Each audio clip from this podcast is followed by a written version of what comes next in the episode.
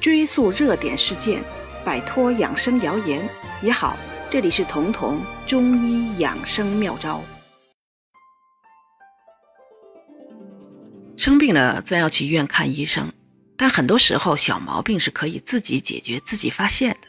今天我就来教教大家，怎么借助五个神器，初步了解自己的身体，做自己私人定制版的家庭医生。第一个神器就是血压计，血压计很多人家里都有，但未必用的对。测血压的时候，不要只测一只胳膊，特别是原本就有糖尿病、高血脂、抽烟抽了很多年的人，这种人最好两个胳膊都要量，这样得出的结果更准确。权威的医学杂志《柳叶刀》刊登过一项研究，如果两个胳膊的收缩压的差值大于十五个毫米汞柱，就表示你可能患有血管疾病了。也就是说，两胳膊都量，如果两个的高压，一个是一百一十五，一个是一百，那就要提示你进一步检查血管了。比如糖尿病、高血脂、长期抽烟，这些都是血管疾病的诱因。血管堵了，血液流不过去，缺血那个部位的局部血压就会变低。第二个神器是血糖仪，大多数糖尿病人的家里都有血糖仪，自己扎一下手指，用试纸。测试指尖的血就可以知道血糖的高低了，但是并不是只有糖尿病人才需要准备血糖仪。我建议血糖正常的人也备一个，因为糖尿病在现在是中国第一高发病，很多体检时候血糖正常的人，很可能其实是已经处在血糖不正常的边缘了。之所以血糖正常，是他们的胰岛。可能用尽了最后一份气力，分泌出了最后的胰岛素，才维持住的。接下来很可能就进入胰岛素分泌不足、血糖升高的这个区域了。大家可能说，如果是糖尿病，它会有症状啊，会有三多一少，吃的多、喝的多、尿的多，而且体重减少。事实上，当你三多一少的病状都出现的时候，往往都到了糖尿病挺重的阶段，很多并发症已经发生了。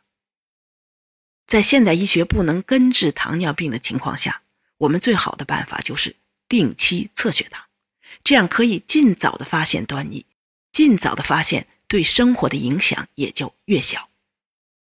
另外，测血糖不能只测空腹血糖，因为中国的糖尿病人更容易出问题的是餐后血糖，可能你测的空腹血糖。餐前血糖是正常的，但你的餐后血糖却很高了。而不管哪一种血糖升高，都是胰岛素功能降低的表现，都要开始注意，甚至需要干涉了。第三个神器是体重计，体重计太寻常了，减肥的人可能用的更频繁，不减肥的时候可能就放那儿了。其实体重计不仅是用来看自己是不是吃胖了，你的体重很多时候。能显示出你身体的状况。如果你在短短的几天内体重突然增加，那最大的可能一个是浮肿，一个是腹水，特别是原本就有高血压、有肝肾疾病或者有肿瘤的病人。相反，如果你在很短的时间内体重迅速降低，那也是不对的。最大的可能就是糖尿病。一是糖尿病能让人急速的消瘦，另一个是。血糖特别高会导致身体高渗脱水，这个时候人会尿的很多，失水很多，体重就这么降低了。我有一个亲戚，一周之前，他发现自己在一周之内就瘦了三四斤，他吓坏了，以为自己得癌症了。到医院一查，发现癌症没有，但是血糖太高了，已经高到了出现酮症酸中毒的程度。他的体重就是因为严重缺水而迅速降低的，因为他的血糖太高了，血太浓了，由此出现了高渗利尿。他这时候反过头来想，才发现哦，的确这几天尿特别多，身体是因为突然失水而失重的。所以，如果你是一个慢性病患者，一定要养成按时量体重的习惯，至少每周量一次。而且每次量的时间和地点最好是固定的，体重计也不要随便换地方，这样才能清晰的看出你体重的变化趋势。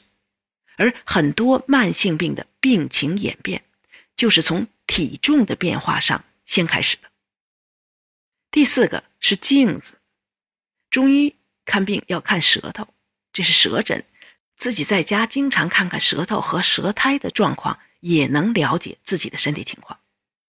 因为舌头是消化道的延伸，消化道甚至全身的情况都可以从舌头上看出来。那么在看舌头之前呢，可以用清水漱漱口，但不必要刻意的刷牙刮舌苔，这样观察出来的舌头更自然。舌头的颜色发淡，多是虚；颜色深。多是瘀，舌头很胖，边上有齿痕，多是脾虚；舌头很瘦，而且干燥少津液，多是阴虚。如果舌头含水量很多，甚至水滑了，那可能就是阳虚了。再说舌苔，正常的舌要有薄薄的一层白苔的，没有舌苔是不对的。但舌苔腻很厚，就说明有湿气了；舌苔黄，说明有热。白腻苔是寒湿。黄腻苔呢是湿热。现在是秋天，很多人开始进补了。在吃补药前，你一定搞清楚自己有没有虚补受补的问题。如果这会儿你舌苔特别腻，那可能就是有湿邪阻滞。不要马上吃补血养阴的药，同时饮食也要清淡。如果你舌头很瘦，颜色很红，那就是典型的阴虚，那就绝不能吃像。黄芪、人参这样的补气药，即便你有气虚的问题，非补不可，也要气阴双补，或者用上不太上火又能补到阴的西洋参呀、太子参呀和沙参。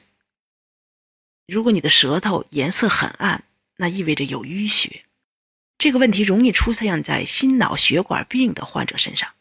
如果你年过五十，更年期也过了，那最好用阿司匹林。或者三七粉预防血栓的发生，同时也要开始关注自己的心脏问题了。第五种神器是人体解剖图。我时常跟身边的人说，家里应该有两张图，一张是地图，想去哪儿先看看地理位置；另一张是解剖图，可以帮助你了解身上各个器官长在哪儿，器官的地理位置。之前有个朋友。他大便总是解不干净的感觉，医生开了胃镜、肠镜，但是还没等到做，病状就加重了，小便也开始难受，想尿尿不出来，尿意频繁，但每次都没多少。我听了这个症状之后，马上让他去先做一个腹部的 B 超，结果恰恰让我猜中了，在他的肠道和膀胱之间有一个占位性的病变，再继续查。发现是卵巢肿瘤。如果他稍微有一点人体解剖知识，就该知道，大便和小便走的是不同的通路，膀胱和肠道就算有病，也不该互相影响。如果能同时殃及到二者的，一定是在肠道和膀胱之间出了什么问题，那里是子宫、卵巢这些附件而她是女性，已经快六十岁了，也到了该警惕。卵巢肿瘤的时候，如果对人体稍微有些了解，他之前提供给医生的症状也会全面一些，可能就少了许多诊断过程中的弯路。